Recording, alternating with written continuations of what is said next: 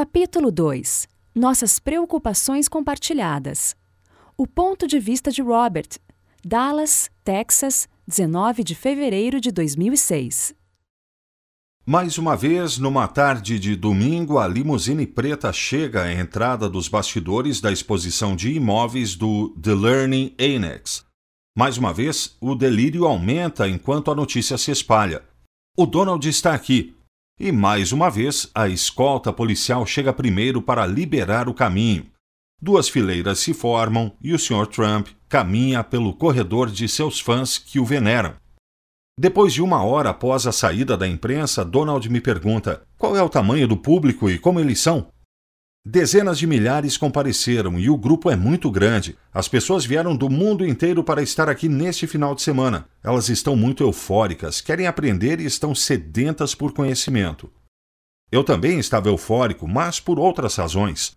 Desde o nosso último encontro, eu havia lido o livro de Donald, A América que Merecemos. O livro aborda muitos dos problemas que enfrentamos como nação e mundo, tais como o terrorismo, a dívida nacional e o sistema de saúde.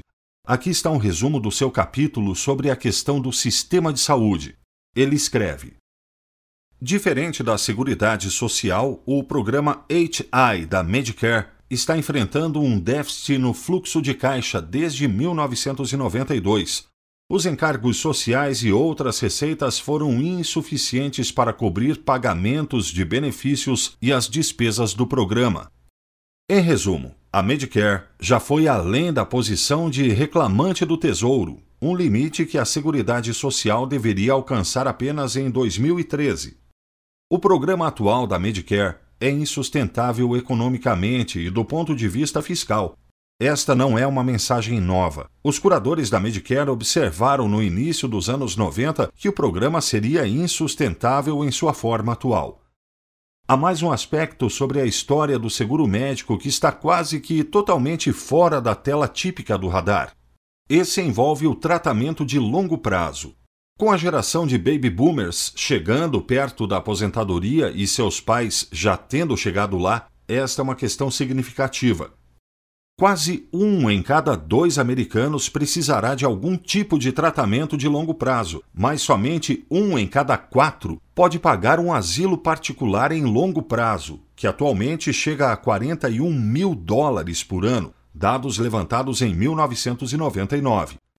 Somente 1% dos americanos contratou o seguro de tratamento médico de longo prazo. Então a maioria está contando com a Medicaid. Como as coisas andam atualmente, eles terão uma tremenda decepção. Após uma curta contribuição inicial, a Medicaid sairá de cena quando os recursos de pacientes forem gastos, chegando ao nível de pobreza. Se os pacientes forem os seus pais, isto significa que tudo pelo qual trabalharam durante a sua vida já terá sido gasto. Isso também pode colocar uma carga financeira tremenda sobre as famílias. O boomer que planejou velejar ao redor do mundo em seu barco pode ter que vender seu carro para manter seu pai ou sua mãe em instalações decentes. Depois de ler The America We Deserve, eu sabia sem dúvida quais eram as nossas preocupações comuns porque éramos professores e porque queríamos que as pessoas ficassem ricas. Na Sala Verde, naquele dia em Dallas, eu desenhei um diagrama que mostrava a Seguridade Social com 10 trilhões de dólares de dívidas e a Medicare com 62 trilhões de dólares de dívidas.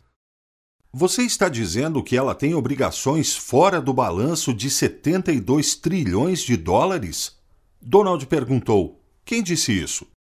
Dois economistas, respondi. Em 1994, Kent Smithers e Jagadish Cochrane gastaram tempo calculando meticulosamente a partir de 1994 quanto o governo devia em obrigações aos cidadãos da América. Isso é muito dinheiro, disse Donald. Isso é mais que todo o dinheiro em todos os mercados e bolsas de valores do mundo, eu disse. Eu sabia que estava ruim, disse Donald, mas não tão ruim. Não temos como pagar isto. Só se imprimirmos mais dinheiro, que acabaria com a poupança de todo mundo. Uma possibilidade é a hiperinflação, mas isto não resolveria realmente o problema. não apenas iria acabar com a poupança, mas também eliminaria o dinheiro das pessoas com renda fixa. Receio termos desenvolvido uma mentalidade de delegação de direitos, disse Donald. E não estou apenas falando de pessoas pobres. Muitas pessoas do presidente e senadores para baixo esperam uma aposentadoria do governo. Realmente gostaria que pudéssemos arcar com as despesas e resolver os nossos problemas, mas para tal, isto iria falir a nossa nação. Eu concordei. Donald e eu queremos que as pessoas acabem com a mentalidade de delegação de direitos e se tornem ricas, para que possam resolver o problema, o seu próprio problema. A melhor forma de resolver o problema dos resultados financeiros ruins é mudarmos a nossa forma de pensar e começarmos a pensar como pessoas ricas, ao invés de pessoas da classe média e baixa, isso significa perder a mentalidade de delegação de direitos. Se você for um oficial do exército, funcionário público, professor, empregado ou simplesmente pobre. Se não pararmos de esperar que o governo tome conta de nós, continuaremos tendo os mesmos resultados. Uma nação falida, cheia de pessoas bem instruídas, mas financeiramente necessitadas. Albert Einstein definiu a insanidade como fazer a mesma coisa da mesma forma, muitas e muitas vezes esperando resultados diferentes. Neste caso, em minha opinião, continuarmos enviando os nossos filhos à escola e não ensiná-los sobre dinheiro é uma insanidade. O ponto de vista de Donald: pensamento coletivo. Imagino que provavelmente já ouvimos falar do termo pensamento grupal é aquela mentalidade de rebanho que parece salientar o melhor e o pior nas pessoas. Por melhor, quero dizer que às vezes o pastor de ovelhas surgirá, mas este é um cenário improvável. Geralmente os lobos aparecem primeiro e o rebanho estará preparado e pronto para os seguir. O que estamos tentando fazer aqui é fragmentar o rebanho antes que sejamos incapazes de ver, ouvir, pensar ou fazer por nós mesmos. As pessoas capazes de pensar por si mesmas raramente farão parte de qualquer rebanho. Enquanto focalizarmos um pensamento grupal que impeça as pessoas de pensarem financeiramente por si mesmas e que fiquem tão cegas ao ponto de entregar o seu dinheiro a consultores financeiros, isto me lembra de outra história. No meu programa de rádio do Clear Channel, decidi falar sobre o objeto orange, objeto laranja algo que está acontecendo em Detroit, Michigan. Detroit tem um problema de casas vazias e deterioradas, porque a cidade perdeu quase um milhão de pessoas nos últimos 50 anos. Um grupo de artistas plásticos da cidade estava cansado de ver prédios vazios e dilapidados ao redor da cidade, então eles decidiram fazer algo a respeito. Para chamar atenção para os prédios vazios, os artistas plásticos os pintaram durante a madrugada de laranja forte, por ser difícil não observar um prédio antigo pintado de laranja forte, desde então várias casas foram demolidas, que era o objetivo inicial. Os artistas permaneceram anônimos porque, obviamente, poderiam ter problemas por invasão de propriedade privada.